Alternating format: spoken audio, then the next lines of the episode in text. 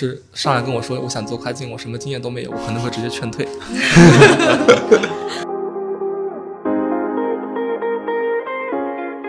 意思就是说，我们做跨境电商呢，其实本质只要握有那个销售的一个渠道和一个市场体量，我这个供应链其实放在任何一个国家都是可以的，并不是只要局限于中国，就是它指的是中国的这个供应链，在没有优势之后，你可能必然是要转移。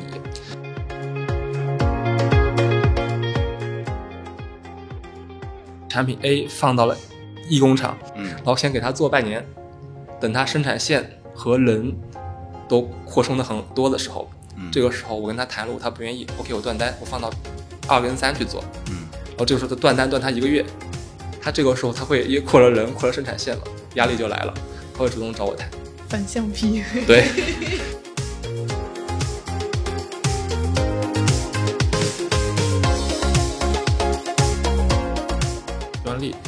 注注册花一两万，然后实际上你如果我投诉一个类目一百个卖家，你们每个人给我一万两万美靠这个挣，金的话我就投诉来对赚钱怎。么有点像那个视觉中国一样？对，差不多差不多。现在在美国拿专利的百分之六十到七十都是中国人，都是这种方式去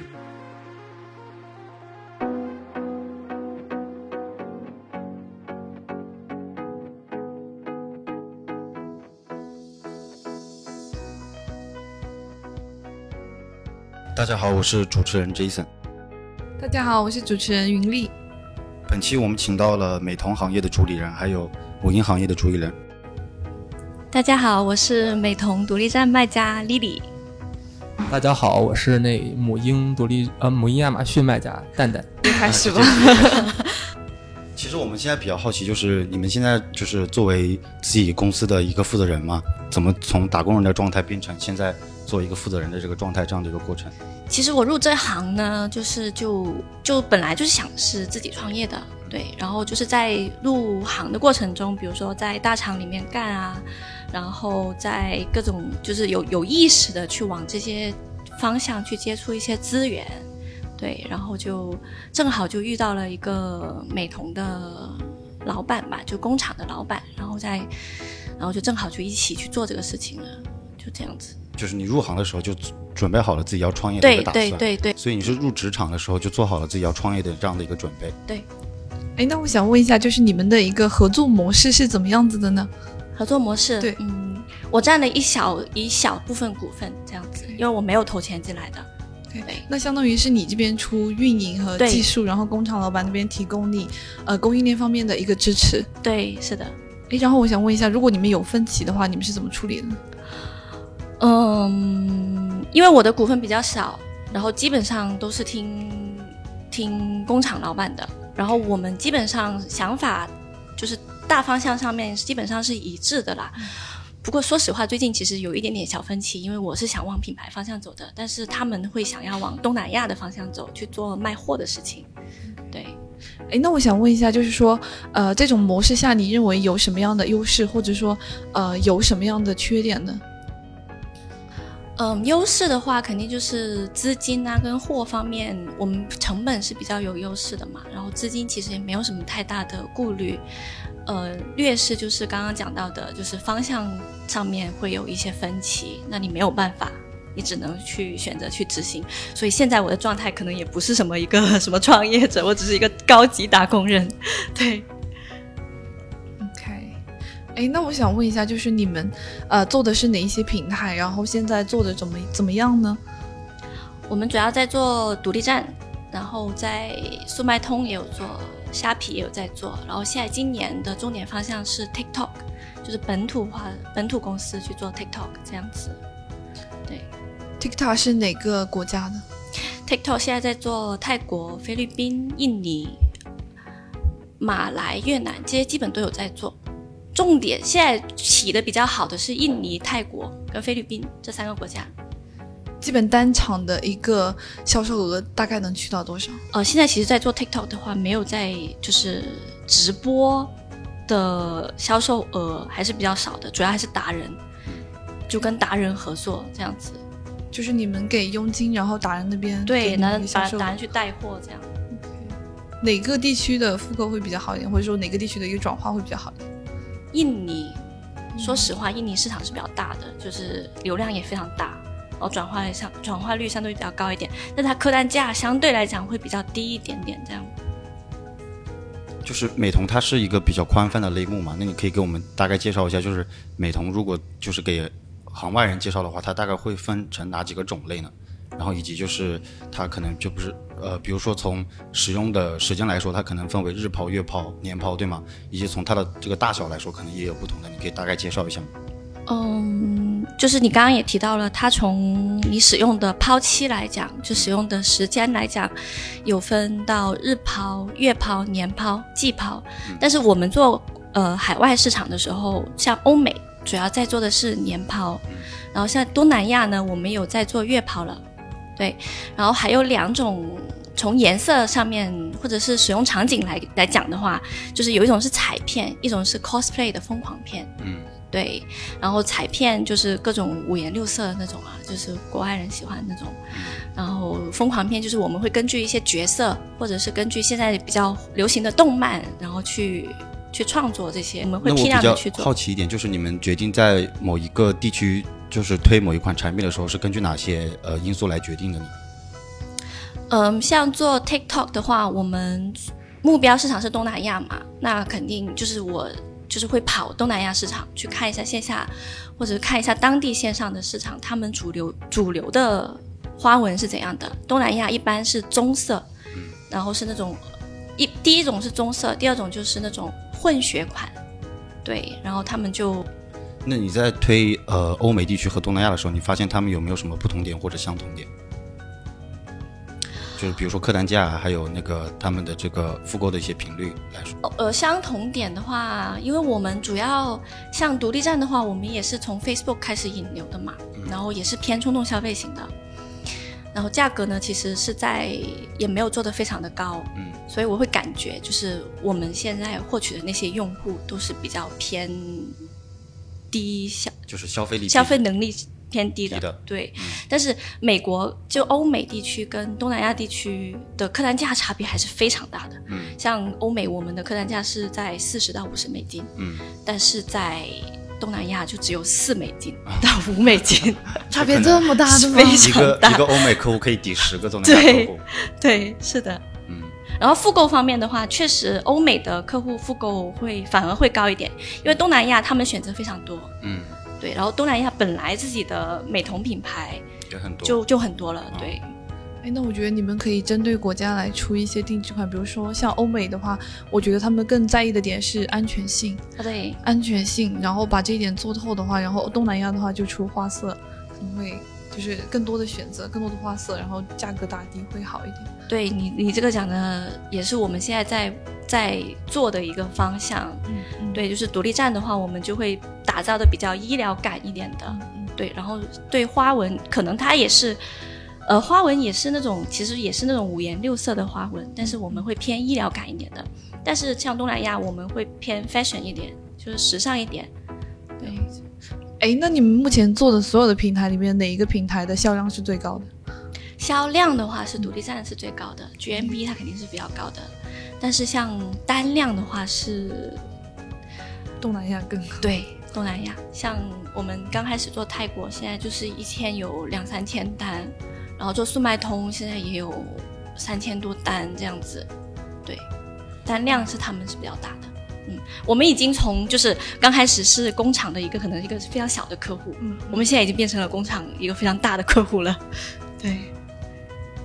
所以还有一个点比较好奇，就是你们出口的时候，对于你们资质会不会有一些要求？比如说，有的有的，它是属于呃医疗器械类的，还是属于什么类目的呢？呃，你这你你讲的这个点是非常，就对于我们这个类目来讲非常重要的一个东西，就是资质的问题。像呃像欧美、欧洲的话，我们就是会去做 CE，然后美国我们就是会做 FDA，嗯，然后到到东南亚这些国家，每个国家它的政策、它的证都是不一样的。就是比如说泰国，我们就是做 TFDA。然后像印尼就是 AKL，然后菲律宾这些就是 B 类、C 类医疗器械，就每个国家都不一样。然后这个也是我们重点要去做的事情，就是一定要办证，这样子才长远嘛。嗯，对。那可以理解，就是每一款产品都要去完成这样的流程吗？嗯，每个国家不太一样。嗯嗯，像印尼的话，它是根据系列来的。就是我的彩片有不同的系列，有不同的花纹吧，可以这样理解。它就是根据不同的花纹去申请 AKL。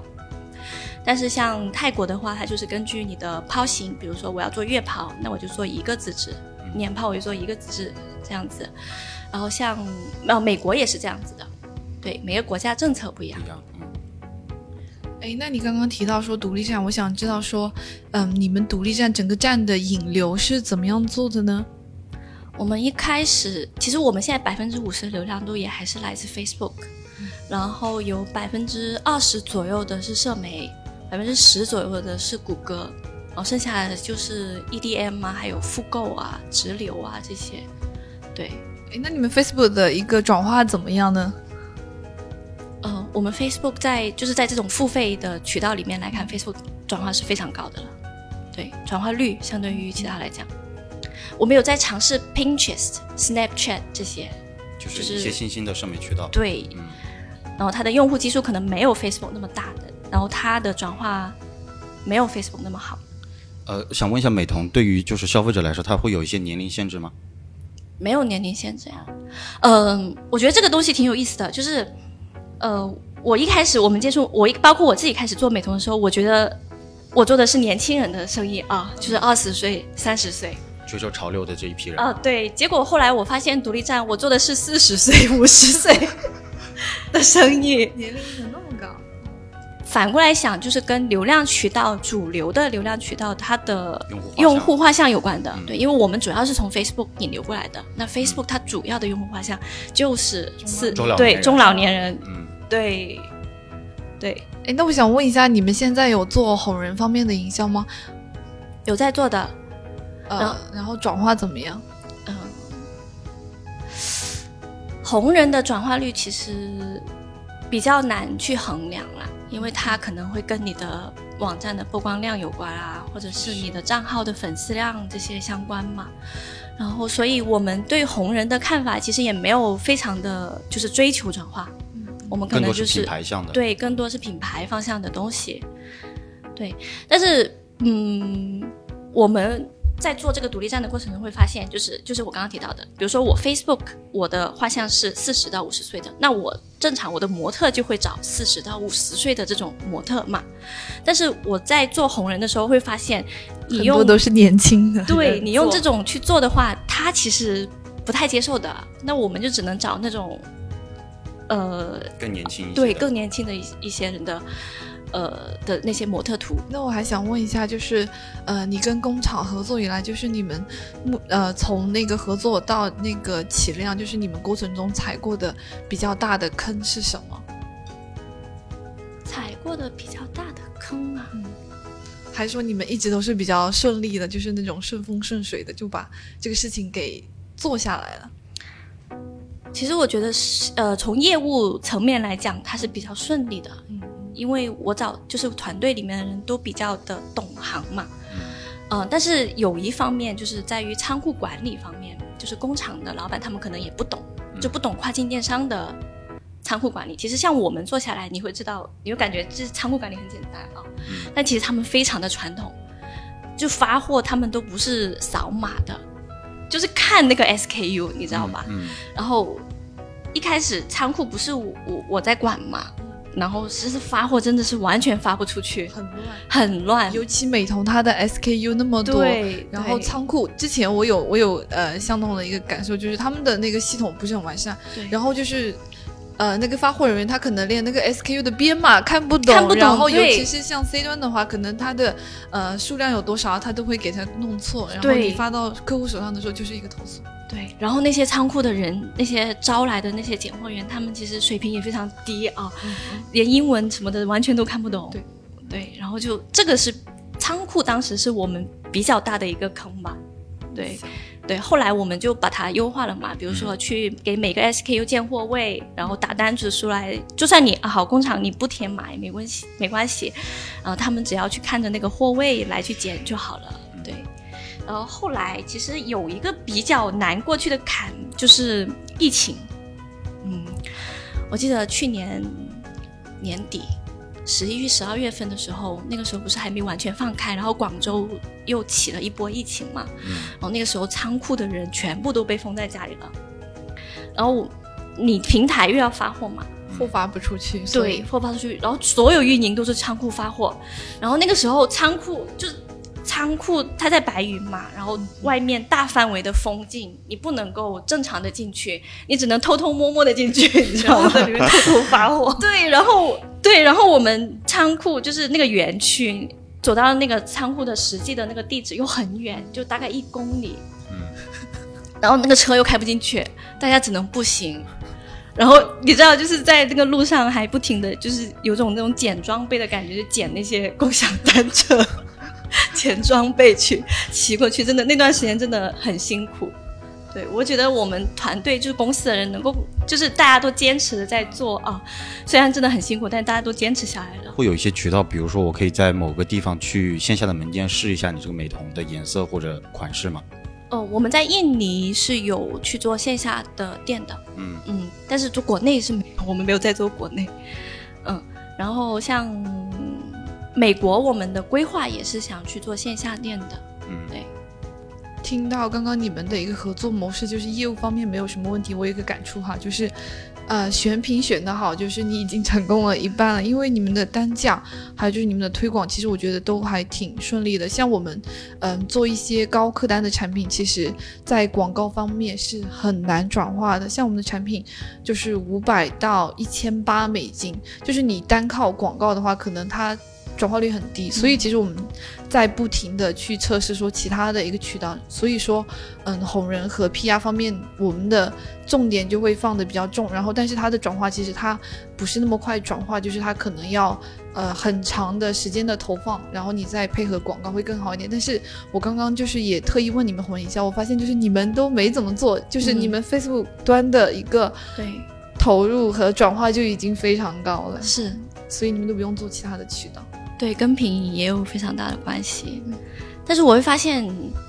也不是所有人都能把这个品投起来。嗯那其实我觉得应该是在素材。是的，就是要用心的去研究素材。哎，你们的素材都是你们自己在做吗？对，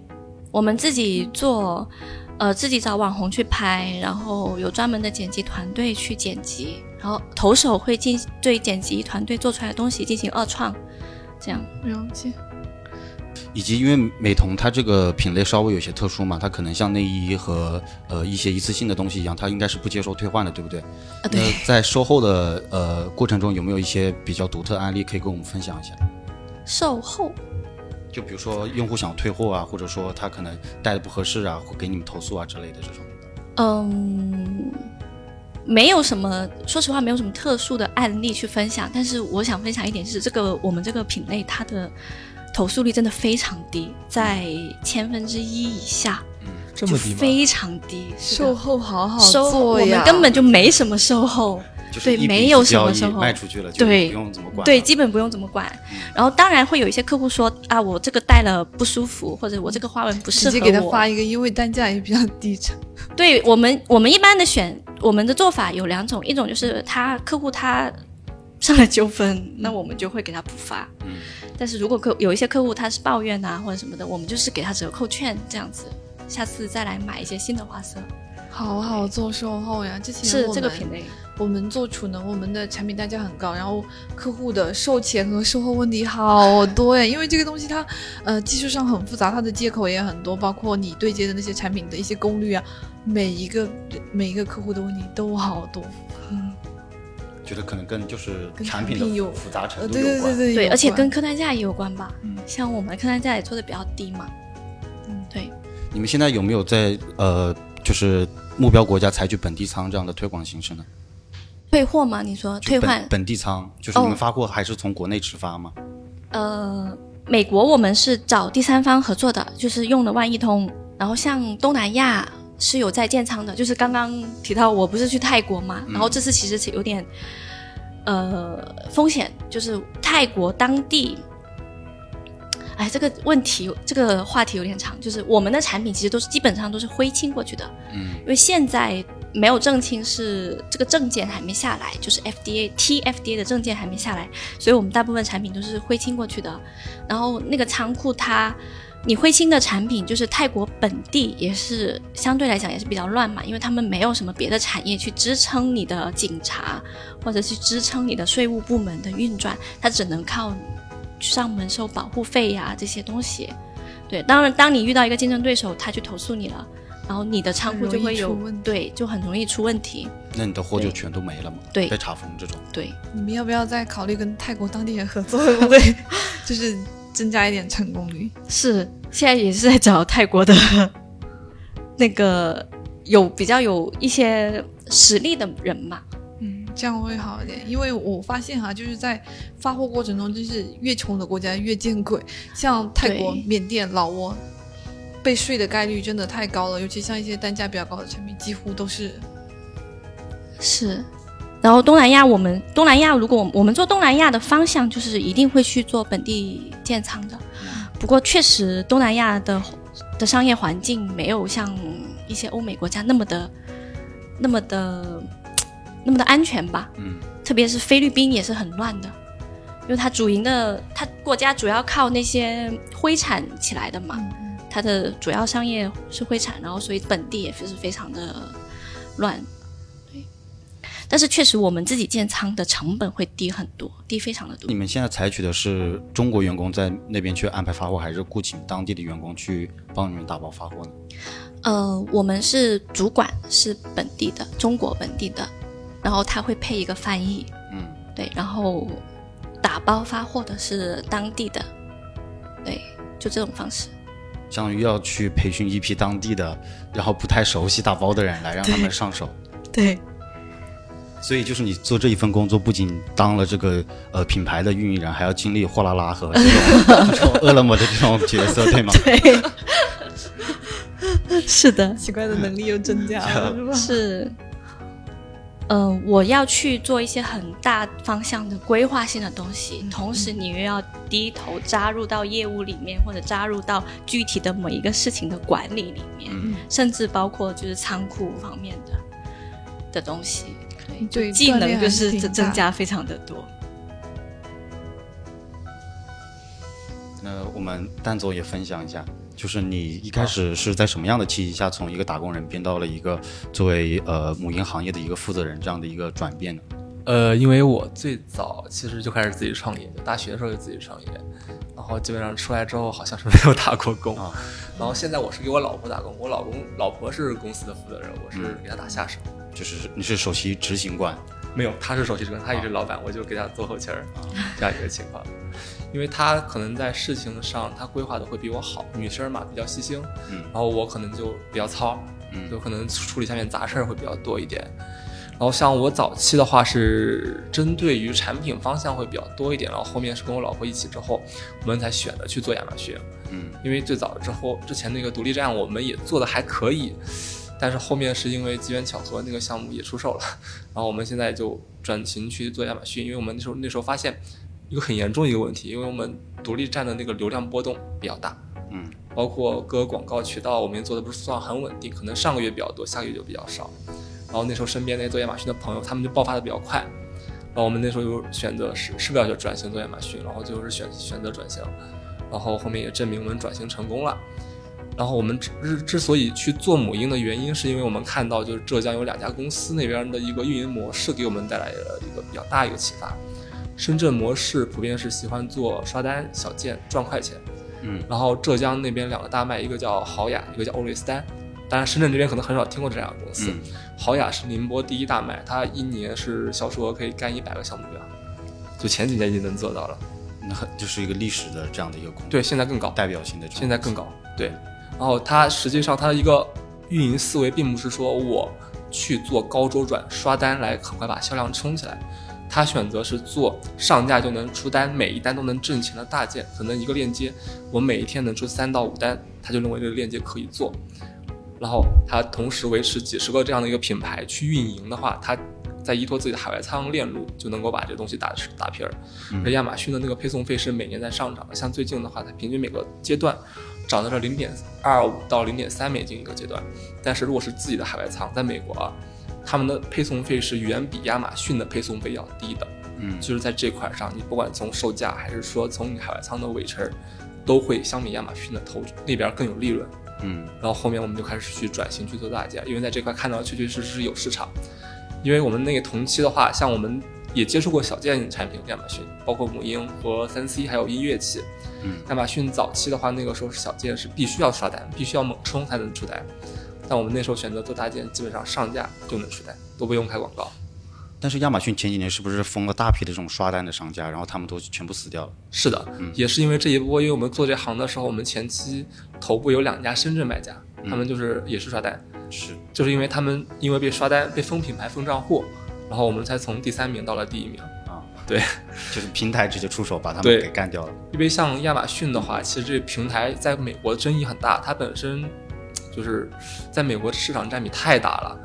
包括 FTC 这些，还有一些很多人都在对这个平台这个垄断、反垄断进行那个，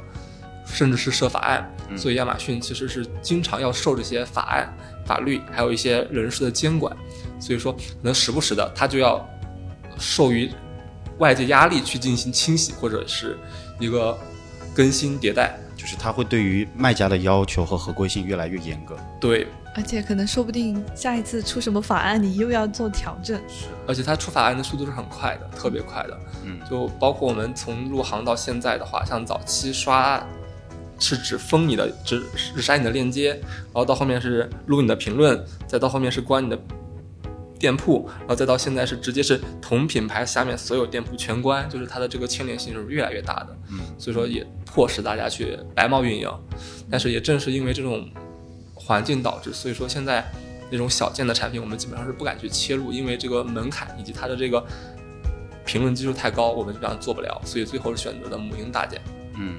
那所以可以理解成你们当时入局的时候，就是对于产品的这个优质程度，还有说你们可能有当地的供应链的一个优势，就是你们一开始创业的一个比较好的基石，可以这样理解吗？呃，可以这么理解。同时，呃，我们那个时候也是算运气比较好，就刚好我们是赶上了几个产品的一个迭代的一个周期。就我们从那个时候开始到现在，我们一直是秉承着说，就是说去降维的去做一个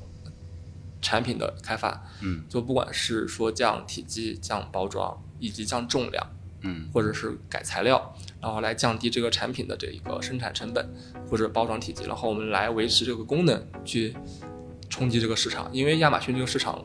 就我感觉，我个人感觉，可能到后面会跟国内天猫、淘宝一样，就是这个中间商的这个利润空间成本会越来越低，嗯就迫使大家去卷。然后我们只能我通过这种方式去抢市场，抢完市场，同时，然后去维持市场占有体量，然后不断去出新款的一个方式，然后在那个市场才能站得住脚。然后至于供应链的话，我们目前的供应链都是说我们可能我们自己培养的，就是说，比方说我们之前合作很稳定的供应商，嗯然后我们会把我们的图纸设计甚至是模具给到他们，然后我们把原材料采购好，让他帮我们组装，以这样一个形式合作。因为呃，我们跟丽丽丽他不一样，我们这边是一个很很奇怪的一个运运营模式，就是我们之前是被坑过，嗯，我们之前不管是说自己开发的私模，还是说签包销的，其实只要是工厂那边儿稍微动点心思，就是防君子不防小人嘛，他可能会放，甚至是会出现一些其他的情况。就是是他卖给其他的人，对吗？对，嗯就是甚至打官司的也碰上过。然后到后面的话，我们就选择性的是是，我们跟工厂只去选择去雪中送炭，不会锦上添花。我们现在接触很多工厂都是说，哎，近几年的那个单量掉的特别惨。然后这时候我们就选择把我们一个销量比较稳定的一个产品放到他手上去做，他其实这时候是对我感恩戴德的，因为我给他有大量的订单，然后他也很愿意去帮我生产，而且把成本帮我控制得很好。嗯然后通过这种方式去扶持他，然后让他来帮我维持一个稳定的体量和不保证会把我这个产品放出去。嗯而且工厂那边的话，我们现在选择的方式是不会去只选择一个工厂，我们正常会维持三到五个工厂，跟 PVA 人一样，PVA 工厂，比方说产品 A 放到了一工厂，嗯。然后先给他做半年，等他生产线和人都扩充的很多的时候，嗯。这个时候我跟他谈了，他不愿意，OK，我断单，我放到二跟三去做，嗯。然后这个时候他断单断他一个月，他这个时候他会因为扩了人，扩了生产线嘛，压力就来了，他会主动找我谈。反向批。对，然后这个时候二跟三又接了我的钉钉，就不断的在这三个工厂之间去反复横跳，然后让他们感受到压力。工厂是不断单不掉泪的，就是比方说你持续给他订单，你跟他谈，他是一点都不会浪的，因为你再给他订单，再给他输血。那如果你断他单断他单一个月，你是他占体量百分之三十以上的客户，他就慌了，然后你就很好谈了。而且在供应链这块，我们研究的比较透，不管是原材料、生产成本，还有核算，我们自己都比较清楚。嗯，就基本上我们会卡死了，就是说给工厂只有一个产品百分之五到百分之十的一个利润。如果是超过这个的话，我们就会选择去 PUA 它，然后去让他们降价。当然这个比较黑啊。就是你们在对接工厂有这么多优势，是不是可以理解成就是你们在研发上面是特别强的？呃，研发上面的话，我们不算强。我说实话，我们只是说可能这个改款的逻辑上跟很多卖家不一样。像早些年我们做这行的时候，很多卖家选择性是去升维，就比方说我不断的在一个产品上去添加一些功能，然后让这个产品变得更丰富，我去卖一个高价。嗯，但是其实从疫情之后这几年的话，欧美其实是越来越没钱儿，大家都没消费力了，也不发钱了。我们就是一直是选择一个降维的一个程度，就是说降配送费、降佣金、降成本，然后把售价打低去抢市场。嗯，然后通过这种方式去获得更多的销量，然后去冲击这个市场。然后目前的话，我们的成功率，呃，在业内不知道不知道算不算高啊？我们基本上是十个产品里面四个产品是能做到一个目标的预期，就是基本上我可能说这个产品我做出来，我想冲到一个类目的 BS 的前五十，基本上都能冲得到。然后如果是再稳定一点，再再心狠一点，少挣点钱儿，可以再往前再多冲一冲。哎，蛋总，那我还有一个问题哈，就是，呃，刚刚我们有提到说亚马逊的政策越来越严，然后呢也越来越卷的一个情况下，嗯就是说，呃，应对的方式是什么？就是你们你们的应对方式。呃，我们目前应对的方式的话，主要是三个点儿。第一个还是说要快速迭代，就是因为现在你对一个产品的迭代的话，就基本上能很快的把一些老的市场给干掉，然后把它的单量给抢过来。然后你抢完这个市场之后，就是呃，用大家的话就是说所谓的品牌化。嗯嗯但是在我们公司理解的品牌化，其实并不是说我去只是去做一个品牌，而是说我把这个链接做稳定，然后我不断的去做二三四五的迭代，我持续有稳定的销路和稳定的销量，然后在这个平台上，然后慢慢的数卖的基数大了，客户群体多了，在这种基础下，慢慢的自然而然会成为品牌。就在我们理解里是，卖的数量多，客户群体足够大才能成为平台。我们不会去主动说营销自己是一个平台。然后我们就不断地把这个扩大，然后同时在售后的时候会给客户一些比较好的一些服务，因为我们的产品的话，目前是海外仓那边有，然后有专门配合的海外仓仓去做这些事儿，包括我们做母婴的话，会涉及美国的一个认证叫 C CPSC 那边的一个官方的一个认证，他们那边认证的话，普遍是会要求我们带一个售后的一个网站，售后还有一个售后的注册卡，就如果他那边这个产品有问题，他填写完注册卡会寄到我们美国的一个地址，然后这个地址就是我们美国维护售后和海外仓的一个地址，他寄过来，我们帮他处理售后，然后给他更换配件，然后来维护用户比较好的一个体验。当然，我们的那个复购率没有他那么高，他那个太高了，少见。我们因为母婴产品是一个很很独特的品类，不像服装，不像那个美瞳，我们这边基本上就是说，呃，一个爸爸妈妈可能生一个孩子需要准备一年，然后生出来一年，然后就想要再生第二个，可能这个妈妈就不愿意了，可能要再过个一两年。嗯，所以正常的话，我们这个产品基本上复购率不到百分之二，最多是比方说他买的用的好，他会送给身边的朋友。嗯，所以我们在复购率这块儿，并不是说特别的看重，我们更看重是口碑，就是说我做好，他会给他的朋友宣传。介绍，对，客户介绍客户这样子。对对对嗯。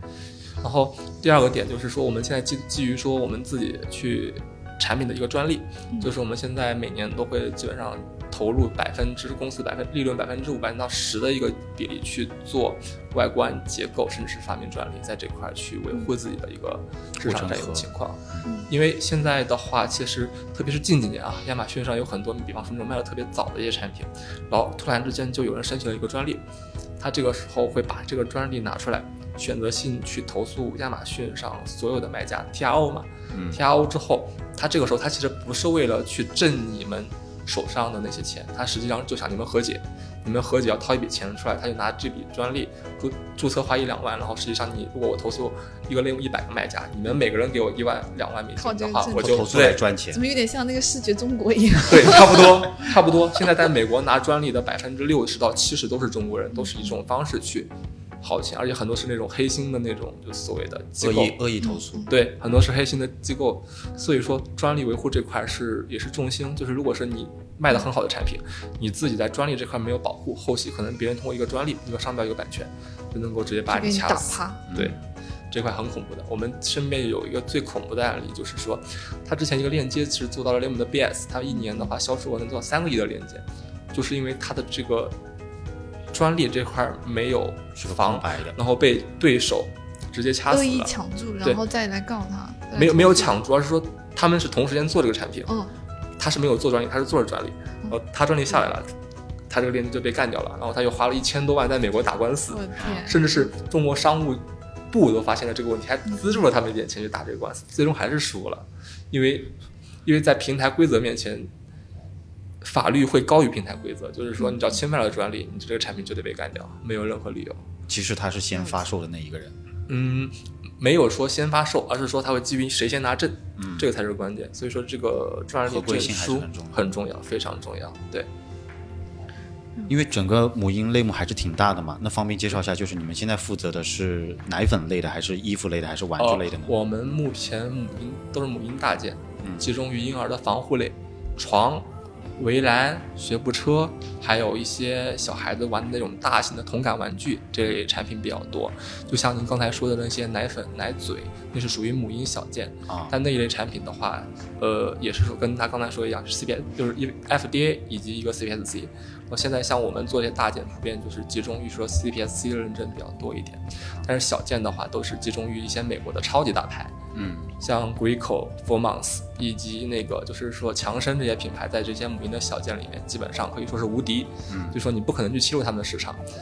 然后你像中国的那个，我们之前最早的时候做母婴的时候，我们是想对标一个国内做的比较好的一个母婴品牌，叫 Baby Care，Baby Kill，对你可能看过母婴展的话，他们那个就是他不管他们展会还是他们店铺，他们设计，我说实话那个 感觉就真的是把其他母婴品牌吊打。所以说我们之前对标他他因为他本身也是之前做母婴大件起家，然后后面再反过来去做尿布，然后还有那个各种一些母婴的奶嘴、小件这样去做。我们当初也是说想以这种方式去切入这个市场，但是我们发现做了之后，我们只能切母婴的大件，但母婴的小件我们试过一些产品，到最后效果都不好，甚至会亏钱。然后后面我就放弃了想怎么去做大件。刚刚蛋总您的第三点还没有讲。哦，对对对，切切切的比较快，抱歉。然后第三点的话，就是说我们现在是基于说想多平台分销的一个渠道，就是你如因为我们像我们之前在二零二零年碰过一次比较有意思，就是说跟朋友讨论过一个问题。嗯奥基有很多很大的品牌，包括他们之前是做工具做的最好的那个 Check Life，也是因为在那个撸号的那一波直接把它干掉了。但实际上，你说真正什么是品牌？你在亚马逊上稳定的销路，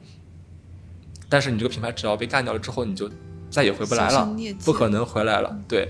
然后在那后续的话，就是会想去拓一些其他的一些渠道，然后不管是独立站、WeFail 还是说易贝，然后这些都会再想去试，甚至是说去做沃尔玛的 VC、亚马逊的 VC 这些渠道去拓展自己的一个销售渠道，然后来避免说我这个篮子的 蛋被打了，那我就完蛋了一个情况。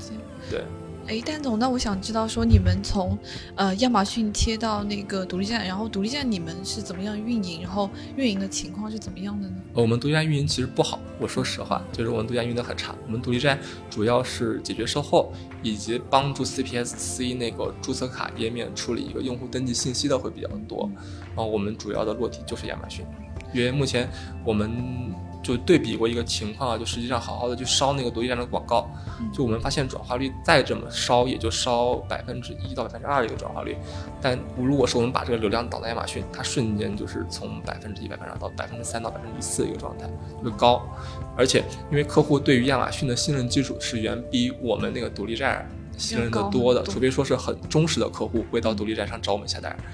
第一次的客户基本上都是选择亚马逊，因为亚马逊在美国这个市场的那个售后政策对它的信赖度确实是非常非常高的。嗯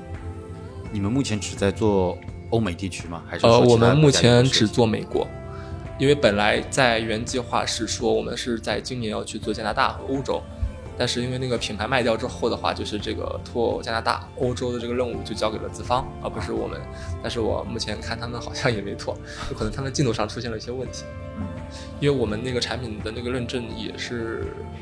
每个国家每个地区不一样的，所以说在这块的话处理需要时间，而且我们那个认证法规会要求的比较严，因为母婴产品在今年的话，我们接到很多那种同行或货代的一些信息，就是美国今年是增加了七个查验场，它主要就针对说 UL、FDA、CPSC 这三个类别的产品进行查验，然后我们很多同行就是在海关那边被查出说。证书不合格，产品质量不合格，标识不合格。嗯，然后现在美国海关的那个数据信息是跟亚马逊是完全互通的。当他发现你这批货是去亚马逊的，他可以立刻从你这个 FBA 编号或者是 SKU 上面查到你这个亚马逊上销售的链接，他然后他会立刻让亚马逊把你链接删除，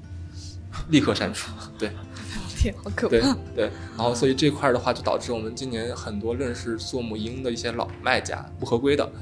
然后在这块儿的话，就是直接被干掉了，然后就一瞬一瞬间货就赔了很多钱，因为我们之前是踩过类似的坑，但是我们那时候没有被干掉链接，我们那批货是被海关扣了之后，我们就开始开始开始去找美国海关的律师去跟美国海关沟通，嗯，来来去去花了四四到七个月时间吧，然后中途包括我们花钱也花了一百多万，然后最后是。用美国海关的官员、CPSC 的官员，以及我们中国这边认证机构去帮我们做合规，然后我们在这块合规上花了差不多这么多心思，然后就现在针对于我们出去的产品，我们基本上百分之九十的信心说就是不会在海关这块出问题，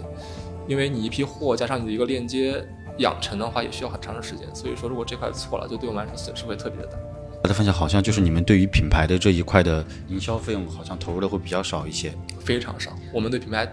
投入非常少，我们就只要是集中于说，先把平台的流量吃干净，吃干净之后，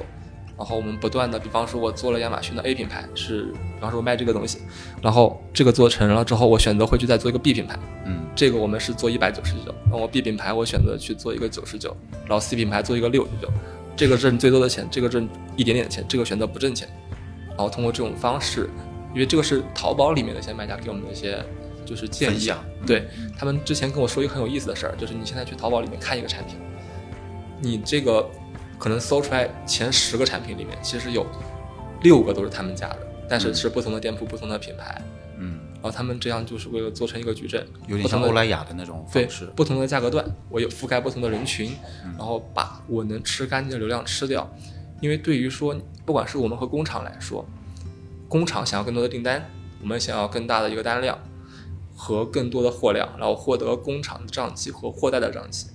然后就哪怕说这个不挣钱，然后这个挣一点点，这个挣最多的钱，就这个市场量，如果是我让给别人，他回来卷我；如果我不让给别人的话，就全是我自己的，无非是我愿意在里面投入多少的一个状态。大部分的供应链方面还有产品方面，供应链、产品、专利，对，我们会集中于这块儿投入。然后营销目前的话，我们投入是非常少的。我们网红的话不会找，因为都是网红主动来找我们，因为我们甚至是大品牌的这种，呃，对，就算也不算大品牌，我们只是说可能在类目是头部，嗯然后可能时不时的会有一些那种说博客的博主，然后写我们的产品，嗯然后他后面会找过来这样一个情况。哎，蛋总，那我想问一下，就是你们的产品的单价是在大概一个什么样的一个范围？呃，我们目前产品的话，主要是一百到五五百美金之间。呃，你有什么经验，就是跟我们分享一下，就是在跟供应商对接的这种周旋中，就是刚才听感觉还是蛮蛮精彩的，感觉还可以深挖一下。呃对对，您呃，因为因为这块儿的话，就是能说吗？我想想能不能说，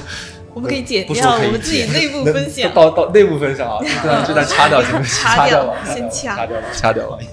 掐掉吧。就像我们前段时间合作一个供应商，嗯呃，他们那边其实算是个大厂，嗯当然我们刚切入这个产品的时候是，他不愿意跟我们合作，他不愿意，非常不愿意跟我们合作是，因为就是他赚的太少了。他觉得我们前几个月订单不多，嗯他在这块不是很愿意合作。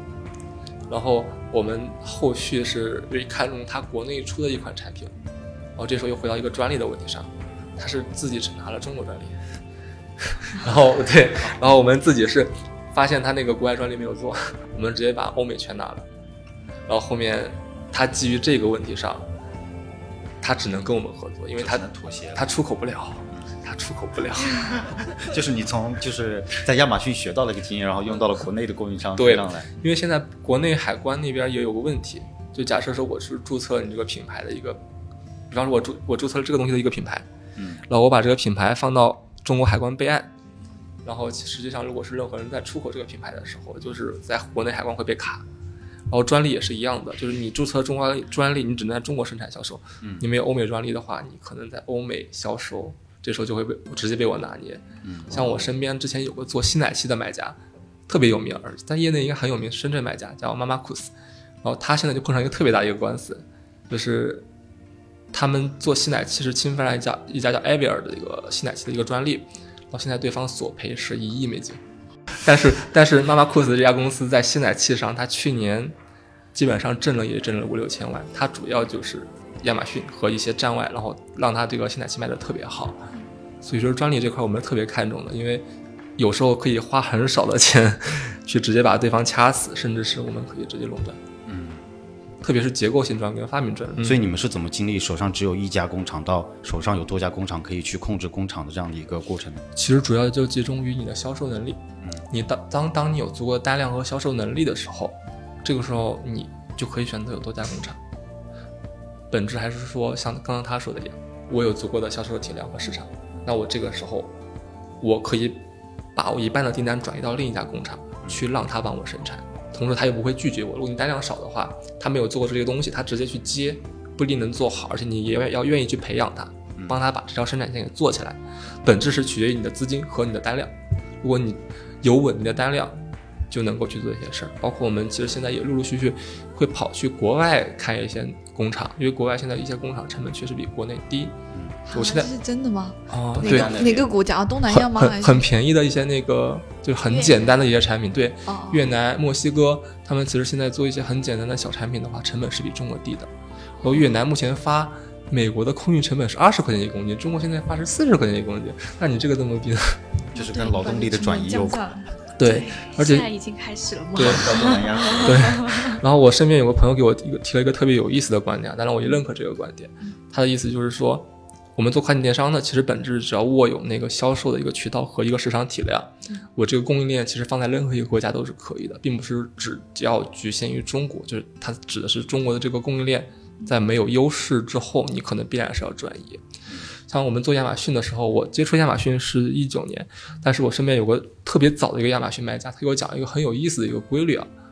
他是在亚马逊卖书的时候就接触亚马逊，然后那个时候亚马逊最早的那批卖家都是美国人，嗯，但这帮美国人里面有一帮比较聪明的，在那个时期他们就选择是跑到中国来采购，然后比较笨的那帮人就还是在美国采购，然后跑中国这帮人就把美国那帮人卷死了，然后对对，然后。对，然后他们后面就成为了现在的那些大卖，然后可能这个周期在未来会重演，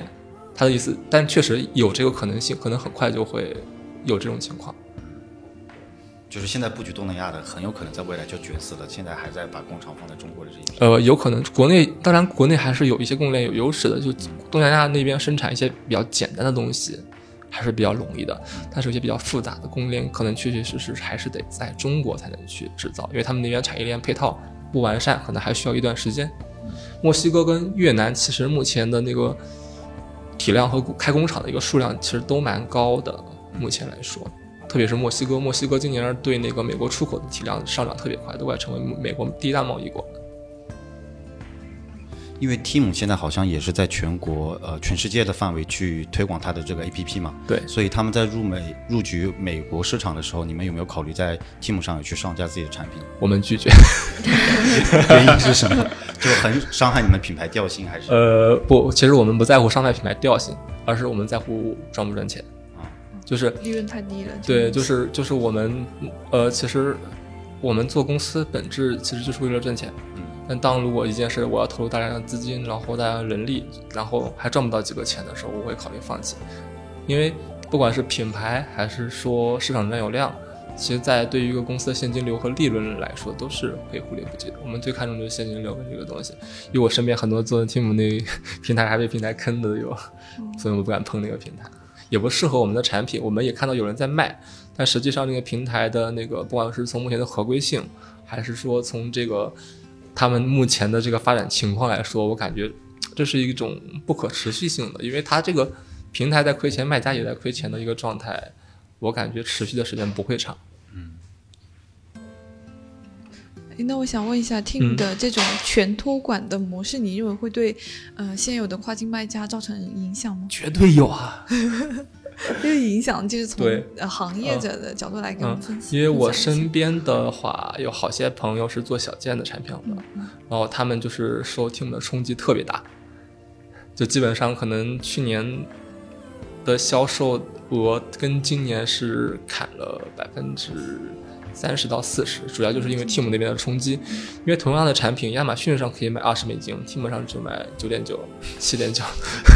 对，就直接直接被干趴下了，很多这样的情况。但是，然后他们背后后面也去试着做了一下 Team，但是发现赔本赚吆喝不挣钱，就是花钱把它平台给推起来。对，然后他们就也选择了放弃，然后现在大家就是感觉对这个 Team 这个平台就是说又爱又恨，呃，我感觉我身边大部分人试过之后都放弃了这个平台，我不清楚现在我我还有没有人在做，我看是持续有人进，但是我不清楚能不能持能持续多久。特别有意思，我看一嗯个跨境的卖家，呃，朋友他在分享，就是说他在跑广告的时候，嗯好多客户都在说你这个东西在 Team 上只要多少多少钱，我气死了。像我早期做速卖通的时候，那个时候大家是选择在那个速卖通上把速卖通的东西采购之后发亚马逊，很多人这么做。哎，现在也有，就是在独立站就投广告，然后实际上是在 Team 下单，然后他又在 Team 退款，对，就 对有有这种。的，现在都还有，就这个模式一直都存在。哎，那我们把这个呃呃主题拉回来，就是我想问一下，就是美瞳的这位卖家，就是说，呃，你这边有没有什么建议给到呃个人跟工厂合作的这种呃那个人呢？嗯，我觉得就是嗯怎么讲，我当时合作的时候，我年纪也是比较小。我只是想说，我比较给给的比较建议是，呃，合作不要那么上头吧。我一开始是我是个人是比较上头的那个当下，然后而且我个人也是比较简单的那种的，对我就觉得这个事情能成，然后我会相信你，然后我就去做。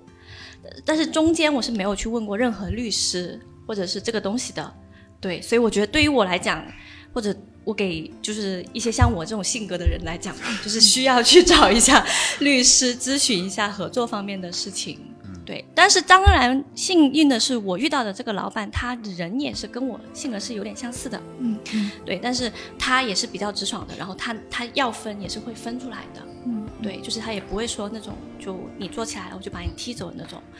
对，但是也很幸运遇到这样的啦。但是但是你说双方其实我们没有一个非常合规的一个东西在里面制约着的，对，没有签合同吗？有签合同，但是我觉得那个合同不是不够完善，对，不是很不是很完善，我觉得你后面可能要补一个，找对个好律师补一个。对，所以我会想说，就是需要去找一个律师嘛，因为这种东西永远是永远是防君子不防小人，嗯，而且很多人合作到后面的时候，就是说挣钱的时候是一个脸儿，不挣钱的时候又是一个脸儿，对。嗯，所以你的建议就是说，如果说个人跟呃工厂合作的话，或者是双方合作的话，最好就是把法合同方面的东西有落实到位。对这个是比较复杂，但是但但是我能给你补充一点吗？我好奇的问一下，啊，现在那些店铺呀，还有那些执照啊、那些品牌都在谁手上？都在公司手上。你们公司是共同持股吗？对哦，那就还好，那就对，就是都在公司手上那就。这个我对对，那就还好。就虽然中间我们的协议可能有点那个啥，但是都在公司，就是所有的店铺啊，或者是呃品牌都在公司的名义下。我给你提个醒啊，我可以再给你提个醒，就是你其实跟别人谈判或者跟别人谈合作的时候，你总要留点手段去制约别人。可能你你自己是个很爽快的人，嗯但是你不一定真的是了解对方。嗯，对对对对，就是你总要在合作的时候去给自己留一手留一，手防止在后面谈判的时候拿不出东西。你谈判的时候，永远是你有筹码，你才能够博取更高的嗯，所谓的那个啥。利益对，因为因为我们身边这样好多朋友被坑，特别多朋友被坑。是能讲一下吗？呃，就我身边之前有一个朋友是他自己做好了一个品牌，做得很好，但是那个店铺跟品牌都不是自己的，都是挂到了对方的名下。嗯，然后后面对方要替他出去，他拿不出任何的谈判筹码，然后最后就是惨淡收场，根本没分到多少钱。很这种东西很多的，甚至还有跟工厂合作也出问题的，也有。就是工厂那边基本上供货，然后同时又出了品牌跟店铺，然后他好好的运营起来了，运营起来之后，然后工厂这边直接过河拆桥，然后让他这边就直接原地撒野，他一点办法也是没有。所以说我跟你说，你要留点后手，总要有个东西卡到手上，特别是那种说很重要的东西，特别是品牌、店铺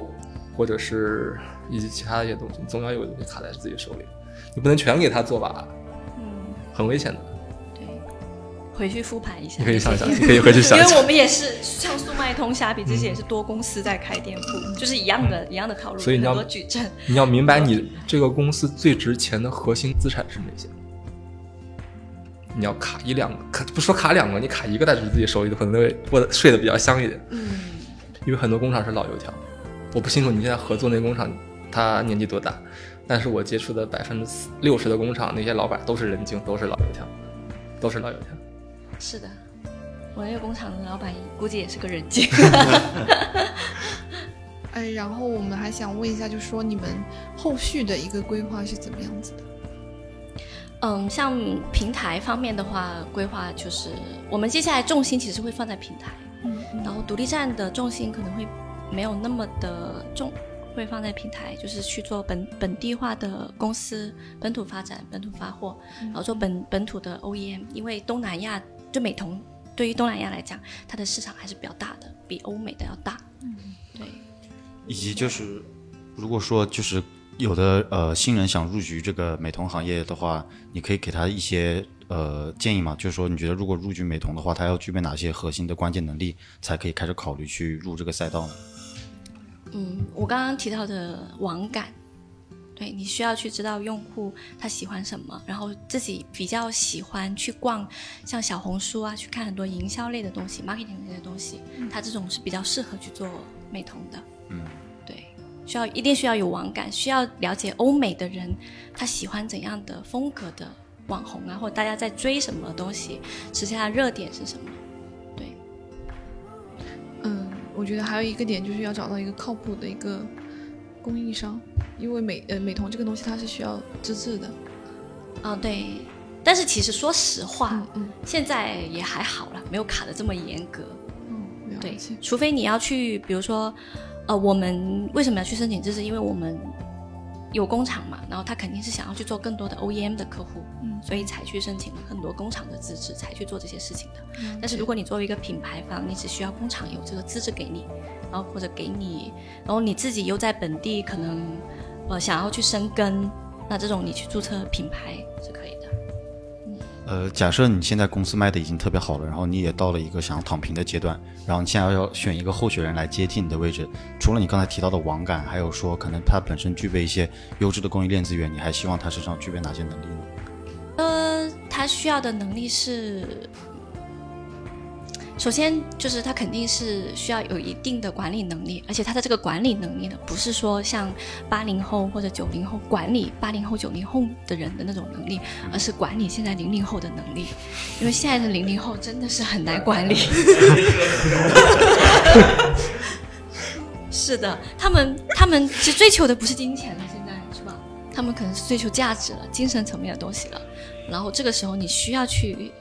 就是了解到零零后他能够怎么样的去管理。第一个，第二个就是像在现在我们目前这个阶段的公司，它其实还多很多时候是需要躬身入局的，就是你很多事情你不是说出了一个规划，下面的人就会去执行的。我相信大部分中小公司它都是这样的，而是说你需要去一步一步带这些人怎么去按照你的规划去执行。对就是要手把手来教，然后自己亲身的，就是到年那个农农地里去干活。对 对对，我我现在的感感感觉是这样啦。但是如果我的公司做到一定再再上一个规模的时候，可能他就不需要这些人了。我也不太那个，这个是可能要问一下蛋总。对，下一个蛋总阶段 对蛋总估计是我上一个阶段。对，哎，那方便问一下蛋总的年龄以及你们公司后续的一些规划吗？我我九五年的，嗯，啊，规划目前没有规划，目前躺平状态。蔡总已经卖掉公司。对对，因为因为项目出售之后，那个新的那个产品设计现在都还在工厂那边做，嗯然后上线的话可能还要等一个月，所以说最近都都比较闲儿，都比较闲儿。所以下一个阶段是，呃，开一些新品，然后就是还是从母婴母婴类目这个去做切入。对，目前还是说围绕着那个 CPSC 那个母婴类目的东西去切入，但是不单单说只做亚马逊的一个 SC，就是说普通卖家账户的一个状态。现在可能更多的是想去到时候通过是一些 VC 账户，就是说直接给平台供货的一个性质去做，因为目前不管是从亚马逊还是从其他平台来说，就是所谓的全托管或者是直接让给平台卖货这种模式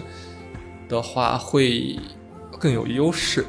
因为 SC 卖家的话普遍都比较卷，但是 VC 的这个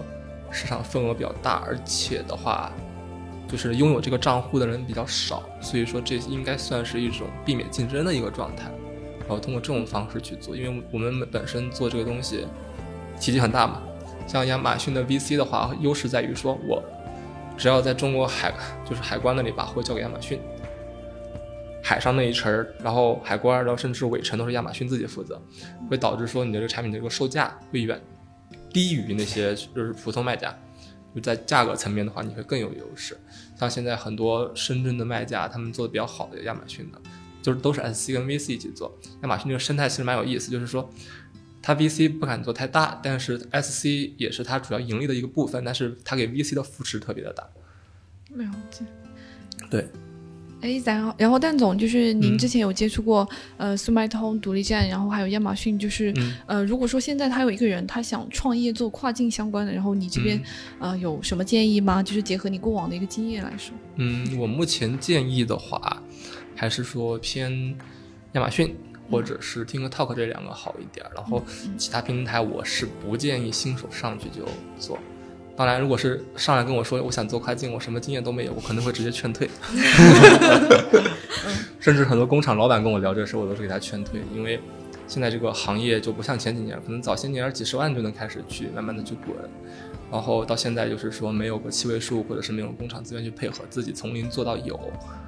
这个难度可能说以前是做十个人还有两三个人能成，现在做十个可能就一个人能成，还是运气非常好。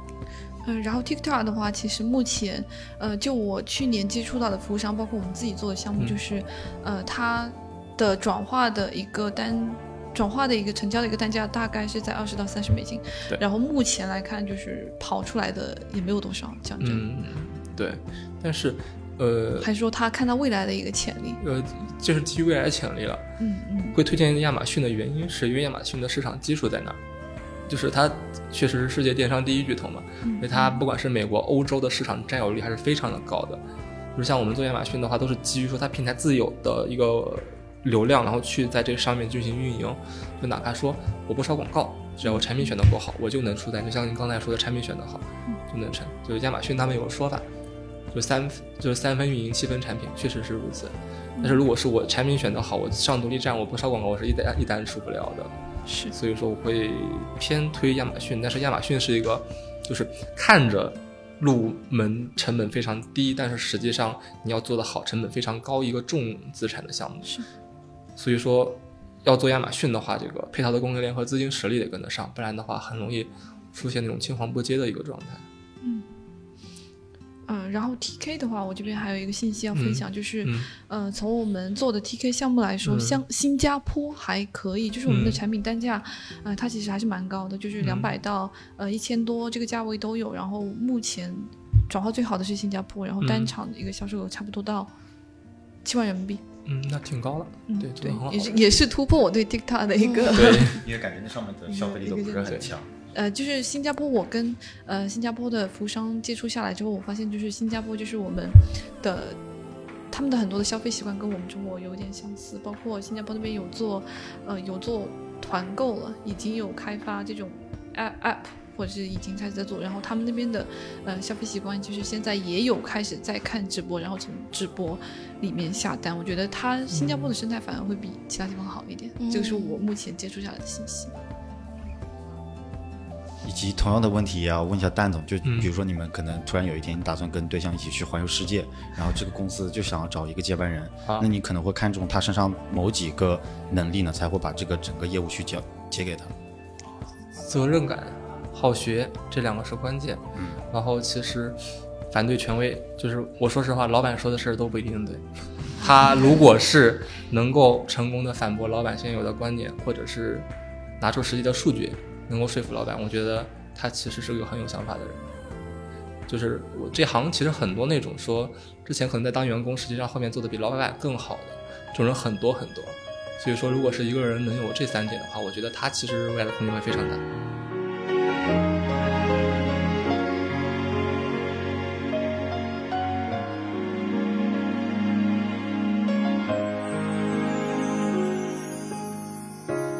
像是起飞的医疗馆，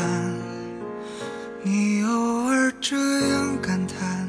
被现实裹挟轮转。一日三餐奔波又烦，你眼下命运的为难，其实已足够